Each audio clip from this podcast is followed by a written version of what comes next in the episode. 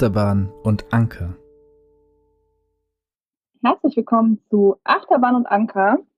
Unsere mittlerweile fünfte Folge. Richtig, Fuller? Richtig. Yay! Wir haben heute keinen Gast. Letztes Mal hatten wir Linnea und Jakob da von Fridays for Future.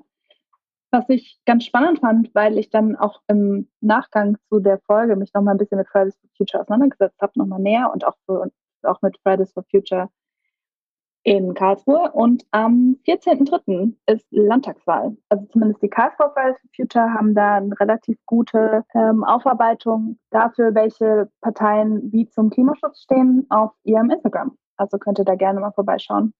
Das fand ich ganz spannend. Noch als kleinen Nachsatz zum letzten Mal. Fulo, wie geht's dir? Hast du Karneval gut überstanden? ich habe gehört, im, im Hause Binge wird das durchaus äh, mittlerweile so ein bisschen zelebriert. Ja, meins ist es ja nicht so, aber es, es gibt hier andere Beteiligte, die da sehr drauf stehen und das sehr gefeiert haben. Und wir hatten so eine Zoom-Karneval-Sitzung. Same. Bei mir ist auch so, dass ich äh, überhaupt keine Karnevalsprinzessin bin. Gar nicht. Ich bin in Karlsruhe groß geworden. Da Im Umkreis, in den, in den Bergdörfern gibt es Fasching und auch Faschingsclubs. was komplett an mir vorbeigegangen ist als Kind. Ich war nie auf dem Fasching. Und ich glaube, das setzt sich so ein bisschen in meinem Erwachsenenalltag fort, dass ich einfach damit nichts anfangen kann. Aber bei mir ist auch so, dass der Mann im Haus großer Karnevalsprinz ist, der lange in Köln gewohnt hat. Und deswegen wurde durchaus ab und zu mal ein Karnevalslied angestimmt, was ich befremdlich fand. Was ein schöner Übergang ist zu dem Thema, das wir heute haben, weil nach dem Karneval, nach dem Fasching, beginnt traditionell die Fastenzeit. Fastest du denn was? Hast du, hast du dir was ausgedacht, was du die nächsten, also die nächsten sind ja nur noch fünf Wochen, ne? Mhm. Vier, fünf Wochen? Ähm, was du verzichten möchtest? Naja, wir verzichten ja gerade schon auf so vieles. Und da dachte ich mir, muss ich jetzt gerade in dieser Situation nicht auf noch mehr verzichten.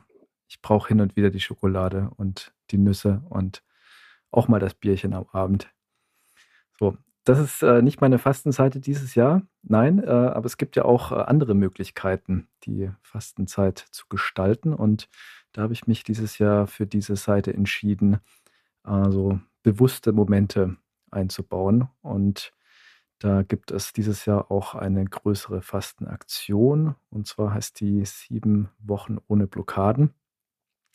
Gibt es auch einen Kalender dazu und mit immer wieder Impulsen. Und ja, sich da jeden Tag fünf Minuten, zehn Minuten Zeit nehmen und von diesen Impulsen ansprechen lassen und so ein bisschen überlegen, wie geht es mir eigentlich gerade so in dieser Gesamtsituation und wie will ich eigentlich leben, nicht nur jetzt in dieser Situation, sondern auch dieses Jahr und in Zukunft.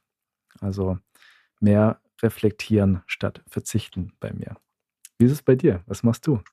Ich habe mich für genau das Gegenteil entschieden. Reflektiert wird nicht mehr, nein. ich habe beschlossen, beziehungsweise, und das ist jetzt sehr cringy, äh, wir haben im Kollektiv beschlossen, ähm, also der Karnevalsprinz und ich, dass wir auf Alkohol und Süßigkeiten verzichten in der Fastenzeit, weil wir doch auch festgestellt haben, dass gerade im Lockdown das etwas äh, eskaliert ist und man doch, wenn man dann ab acht zu Hause sitzen musste, beschlossen hat, ach komm, lass einen Wein aufmachen oder komm, wir trinken Bier oder ey, ich brauche jetzt irgendwas Süßes und das ist so ein bisschen eskaliert. Und da haben wir gesagt, so, hey, das ist doch eigentlich ein guter Ansatz zu sagen, wir verzichten jetzt einfach mal sieben Wochen, was auch echt gut geht. Also das ist ja auch so ein bisschen so dieses, gleichzeitig macht es auch so dein Bewusstsein auf deinen Körper nochmal stärker. Also du merkst einfach, wie du entziehst. Also ich habe das krass gemerkt, die erste Woche, wo ich keine Süßigkeiten gegessen habe, war ich so richtig down und war super müde und platt und erschöpft und dachte mir nur so, holy shit, was ist denn los? Und dann meinte Holger halt auch so, ja gut, klar, du isst gerade kein Zucker, dein Körper entzieht. Und das war schon ganz schön krass. Alkohol fällt mir nicht so schwer, auf Alkohol zu verzichten. Wir haben aber auch gesagt, okay, ab und zu mal, gerade nach dem Sport oder so, äh, ein alkoholfreies Weizen ist schon okay. Vor allem, weil wir auch gesagt haben, so, hey, krasse Smoothies, also viel Fruchtzucker ist halt auch so ein bisschen kontraproduktiv. Lass da mal ein bisschen drauf achten. Deswegen, ja, Zucker und Alkohol ist im Moment mein Verzicht. Was ich aber auch noch dazu gemacht habe, weil ich nämlich genau den Ansatz auch spannend fand, zu sagen, wir verzichten gerade schon auf sehr viel und ich möchte einfach so ein bisschen äh, reflektierter sein, beziehungsweise ich möchte mir einfach Momente im Alltag geben, wo ich entspannen kann oder wo ich auch so zu mir kommen kann, ist, dass ich beschlossen habe, in der Fastenzeit jeden Tag mindestens eine halbe Stunde Sport zu machen. Und, unter, und Sport ist da sehr, sehr groß gefasst. Also es kann irgendwie eine halbe Stunde Yoga sein. Also ich fahre insgesamt 15 Minuten zur Arbeit, 15 Minuten zurück mit dem Fahrrad. Das kann natürlich da auch drunter fallen. Aber so 30 Minuten Bewegung am Tag, egal wie die aussieht, war so ein bisschen der Plan für die Fastenzeit. Ich fand es ganz spannend, weil der Karnevalsprinz so gar keinen Bezug zur Religion hat und zur, zur Kirche er aber mit diesem Fastending rumkam und ich das so ein bisschen eher aus eben der, der kirchlichen Seite kenne und wollte jetzt einfach mal so von dir ein bisschen äh, theologischen Input haben. Wo kommt denn die, diese Fastentradition eigentlich her? Also was ist da der, der, der, der Ursprung der ganzen Sache? Kannst du da ein bisschen was erzählen? Ja, der Ursprung ist natürlich biblisch. Und zwar sind das ja, je nachdem wie man rechnet, 40 Tage, die Fastenzeit.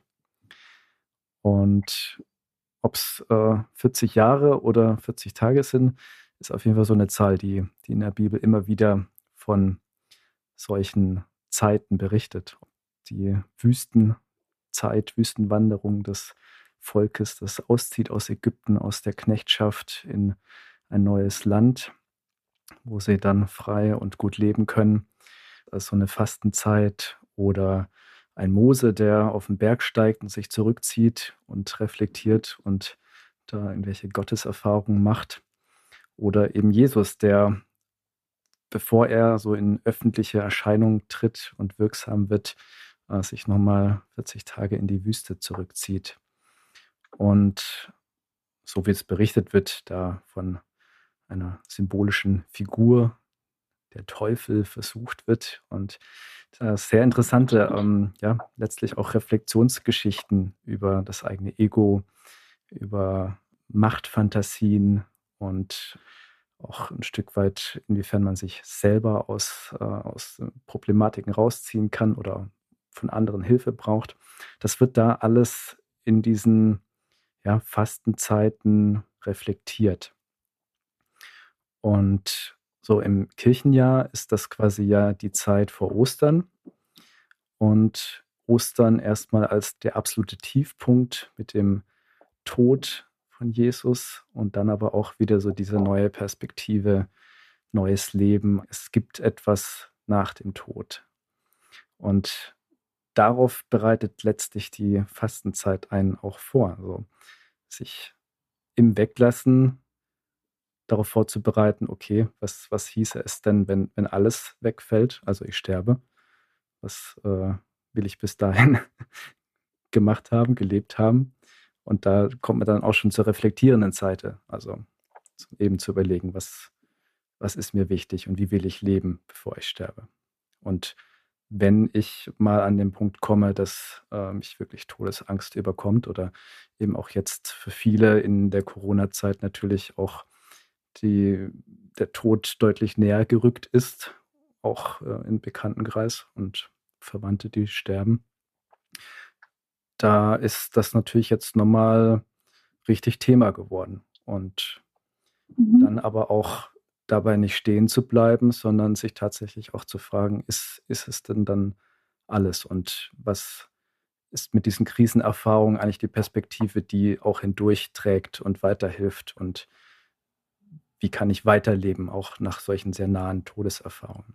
Also es ist weniger eine Zeit des Verzichts und der Versuchung und eher eine Zeit der Besinnung auf das Wesentliche oder auf das Wichtige, was man mitnehmen möchte in die weitere Lebensplanung oder auch in, die, in den weiteren Lebensstil.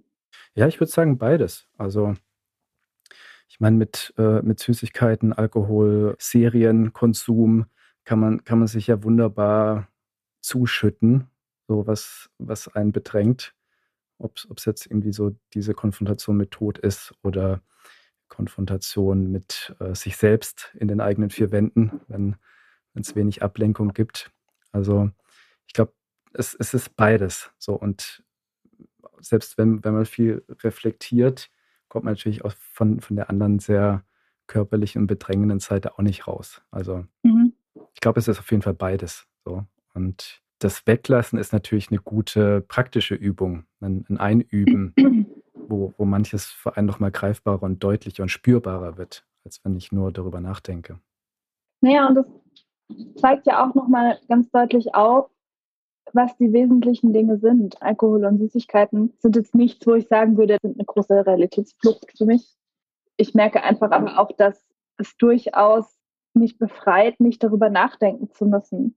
Also es sind so kleine Sachen, dass man halt einfach so sich so denkt, so ja, ähm, ich tue meinem Körper jetzt halt einfach mal was Gutes. Das ist gar nicht so dieser, dieser Moment von, ich möchte unbedingt jetzt nicht besinnen auf irgendwas oder so, sondern eher so dieses, ich merke einfach, meinem Körper geht's gut und dann geht's mir gut.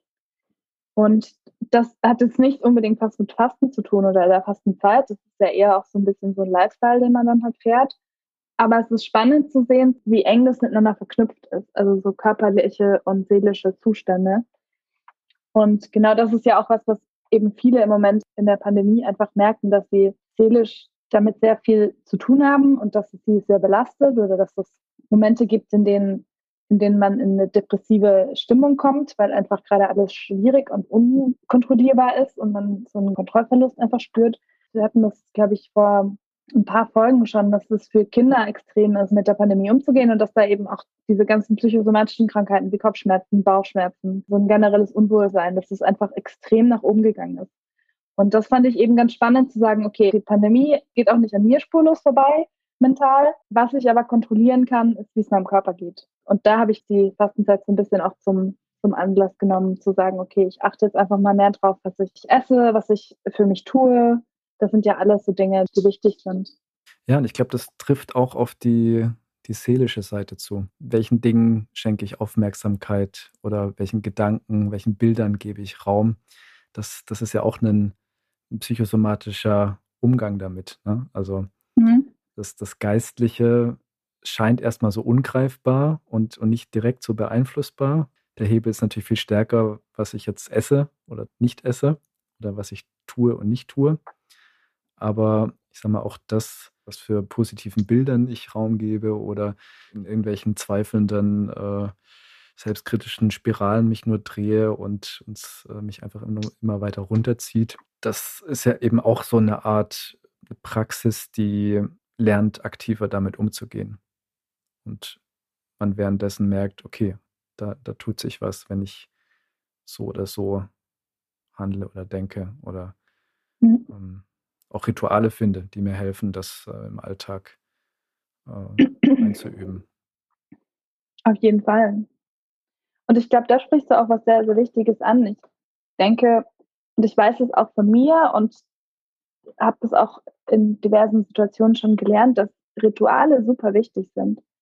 Und dass Rituale gerade in Zeiten der Unsicherheit, sehr pathetisch klingt, aber in diesen, diesen Situationen, wo man das Gefühl hat, man verliert die Kontrolle über alles um einen rum. Also man verliert die Kontrolle darüber, wie lange man nach draußen gehen darf. Man verliert die Kontrolle darüber, wann und wie man einkaufen darf. Das sind ja alles so Basics, die man vor allem in Deutschland eben nicht kennt, dass es da Regeln gibt und dass darüber bestimmt wird. Und da ist es besonders wichtig und ich merke das auch bei mir und ich jetzt, nachdem wir jetzt bald den, den Jahrestag haben der, äh, der Pandemie und das, das immer wiederkehrenden Lockdowns, merke ich das ganz krass, dass mir das super, super gut tut, wenn ich eben Rituale habe, die ich für mich einfach so stattfinden lassen kann. Also egal, ob das eben ist, dass ich abends laufen gehe oder dass ich mir morgens einfach zehn Minuten Zeit nehme und mir ein Thema für mich hinsetze und einmal kurz zu mir komme und schaue, okay, wo stehe ich gerade? Was sind gerade die wichtigen Dinge, die heute passieren müssen? Und was sind eben auch Dinge, die vielleicht einfach mal warten können? Und das sind so Momente, die ich, glaube ich, auch in der Fastenzeit sehr viel bewusster und aktiver lebe, weil man eben immer wieder in diesen Gedanken reinkommt, was ist eigentlich gerade wichtig und auf was kann ich eigentlich auch verzichten. Und deswegen finde ich, ist die Fastenzeit eigentlich ein sehr schöner Moment, sich da nochmal Gedanken zu machen. Wir sind natürlich jetzt auch schon irgendwie zwei Wochen drin fast. Ne? Wir sind ein bisschen spät zur Party, mit unserer Meinung.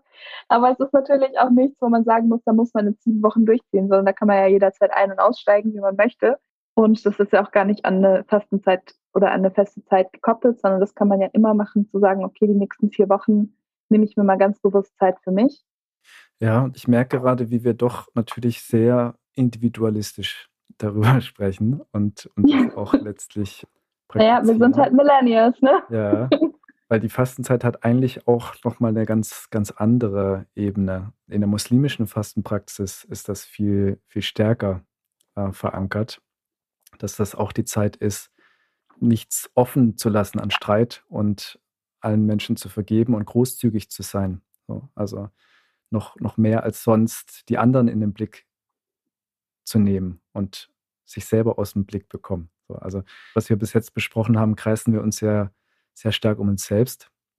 Mhm. Und eigentlich ist Fastenzeit, man es als eine Tradition sieht, die nicht nur individualistisch ist, sondern wo es auch darum geht, ein größeres Bewusstsein für seine Umwelt, für seine Gesellschaft, für seine Mitmenschen zu bekommen, dann legen sich da natürlich nochmal ganz andere Perspektiven nahe, was, was ich in dieser Zeit wieder neu versuchen kann. Also abgebrochene Kontakte wieder aufnehmen oder einen Streit beilegen, jemandem vergeben, mir selbst vergeben, meine Eltern mal wieder anrufen und fragen, wie es ihnen geht oder die Oma, die alleine daheim sitzt. Verzicht läuft immer so schnell auf, auf so eine Schiene von, ich werde werd so ein bisschen asketisch und ziehe mich zurück und bin, bin dann noch mehr bei mir selbst als sonst.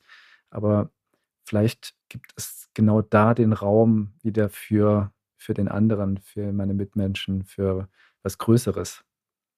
Ja, das finde ich eigentlich schön. Das ist ein schöner Gedanke. Ich glaube, das werde ich mal mitnehmen in meine Fastenpraxis und jetzt auch noch nach zwei Wochen Fasten mit aufnehmen. Weil du hast natürlich schon recht, dass wir da in einem sehr individualistischen Gedanken sind, wenn es ums Fasten geht. Weil man eben, also zumindest bei mir ist es so, weil man also auch aus Generationsgründen quasi sehr auf sich konzentriert ist.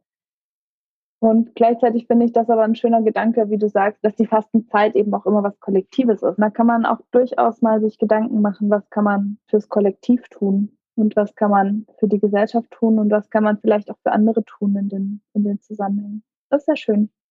Das gefällt mir sehr gut. Ja, und eine weitere Form, die wir noch gar nicht so richtig hatten, ist ja auch so das, das richtige Gesundheitsfasten. Also, dass, dass tatsächlich eine Woche die Ernährung total runtergefahren wird. Ne? Es wird mhm. dann auch entsprechend vorbereitet und eingeleitet und äh, das, ich glaube, nur Flüssigkeit ist letztlich das, was man dann in dieser Woche mhm. zu sich nimmt. Ich habe das im Oktober gemacht. Da habe ich eine Woche gesaftfastet. Also da nimmt man quasi nur Gemüsesäfte zu sich und mhm. Tee und Wasser. Und das kann ich sehr empfehlen. Also da gibt es diverse Seiten im Internet, wo man sich anschauen kann, wie man das genau macht. Ich habe das nicht mit frischem Saft gemacht, weil ich in der Zeit keine Küche hatte, weil meine Küche gerade renoviert wurde. Und habe das mit schon fertigem Saft gemacht. Aber man kann das natürlich noch mit frischem Saft machen, dann ist es wahrscheinlich noch mal intensiver. Aber das ist so ein bisschen wie mit dem Fast, also mit dem, mit dem Langzeitfasten und Verzicht auf irgendetwas auch. So die ersten zwei, drei Tage sind richtig hart. Und dann ist es eigentlich fast eine Befreiung, nicht drüber nachdenken zu müssen, was man isst. Und hat, man hat eben dann auch sehr viel mehr Zeit zu reflektieren, ähm, zu sich zu finden, auch sich einfach mal Gedanken zu machen und kreativ zu sein, weil eben ein großer Aspekt des Lebens, nämlich das Essen, was ich festgestellt habe, was bei mir richtig viel Zeit frisst im wahrsten des Wortes, nicht, weil ich so wahnsinnig viel esse, sondern weil man eben dreimal am Tag isst und jedes Mal sich Gedanken machen muss, was esse ich, dann muss man es zubereiten, dann isst man es, dann muss man den Abwasch machen. Es hat wahnsinnig viel Zeit für mich einfach auch geöffnet, in der man sich viele Gedanken machen kann und reflektieren kann und das war tatsächlich sehr schön. Also wer, jeder, der das mal probieren möchte, immer vorher kurz mal mit dem Arzt checken, ob es körperlich cool ist. Aber ansonsten kann ich das sehr empfehlen. Hast du das mal gemacht? Nicht eine ganze Woche, aber einige Tage ich kann das auch bestätigen. Die, die ersten Tage haben, hat man dann diese Entzugserscheinungen und Kopfschmerzen und äh, geht es einem erstmal gar nicht so gut. Ja, man detoxt halt, also ja. man entgiftet komplett. Das ist und, krass. Und dann aber die, dieser, dieser erste Tag, wo du merkst, so, okay, jetzt ist plötzlich Energie für anderes da. Mhm. es ist ja auch irgendwie paradox, ne? Also wir schaufeln das alles in uns rein, um Energie zu bekommen, aufzunehmen, aber der Darm verbraucht letztlich den größten Anteil davon wieder nur für die Darmtätigkeit. So, also ja. merkst du ja auch, wenn, Krass, wenn ja. irgendwie nach dem Essen bist du ja erstmal platt. So kannst du nicht gleich wieder irgendwie hier groß, große Denkleistungen vollbringen. Und das, das finde ich total das krasseste Gefühl eigentlich am Gesundheitsfasten. So, wenn, wenn das wegfällt und, und du plötzlich so, so, eine ganz andere, tiefere Klarheit und Freiraum bekommst. So. Mhm. Und der das, sich noch viel mehr, also länger zieht, ne? Also du hast nicht so diese kurzen Einheiten immer zwischen den Essensphasen, wo du irgendwann dann wieder klarkommst, so, sondern das, mhm. das sind wirklich so, so, so lange Zeitabschnitte. Ja. Und was ich auch ziemlich gefeiert habe, war das erste, was man dann wieder isst. also es ist ja meistens so äh, klassisch so ein geriebener Apfel. Ja. Und das schmeckt einfach so krass intensiv. Also abgesehen davon, dass es natürlich auch Zucker ist und halt einfach ein Apfel ist halt auch lecker. Das schmeckt so intensiv da gibt es nichts, was, das, was so ein Vergleich wäre. Weil das, das kann man nur, wenn man quasi so lange auf Essen verzichtet hat. Und ich habe ja Saftfasten gemacht, also ich habe ja immer mal wieder Geschmack quasi gehabt. Und wenn man so richtig krass fastet, das macht meine Mutter ab und zu, dass sie für fünf Tage nichts isst und nur trinkt, also nur Tee und Wasser und ich glaube ab und zu mal eine Brühe oder sowas. Mhm. Beim Saftfasten hast du halt ab und zu mal noch Sauerkrautsaft oder Tomatenmischungssaft, irgendwie sowas. Da hast du ja schon ab und zu mal noch Geschmack und so ein bisschen dieses Gefühl von, okay, so schmecken Dinge. Aber dieser Apfel ist immer das Krasseste. der ballert. Also, wenn man so ein richtig krasses Apfelerlebnis haben möchte, ich empfehle Saftfasten. ja, und ich, ich glaube, darum geht es ein Stück weit auch insgesamt. Ne? So, ob es jetzt durch Weglassen passiert oder durch Nachdenken, wie, wieder zu so einer neuen Wertschätzung zu finden, mhm. was, was Leben ausmacht und wertvoll macht ja. und geschmackvoll macht. Das stimmt. Das ist doch ein schönes Schlusswort. Ja, wir verlinken euch ein paar Beispiele und Anregungen zum Fasten, wenn ihr jetzt noch damit einsteigen wollt und Lust bekommen habt, das auszuprobieren. Und ja, wünschen euch bis Ostern eine gute Zeit mit neuen Erfahrungen und wir hören uns dann nächsten Monat wieder. Ich freue mich. Ich wünsche euch eine gute Zeit. Seid achtsam miteinander. Wir hören uns ganz bald wieder. Tschüss. Ciao.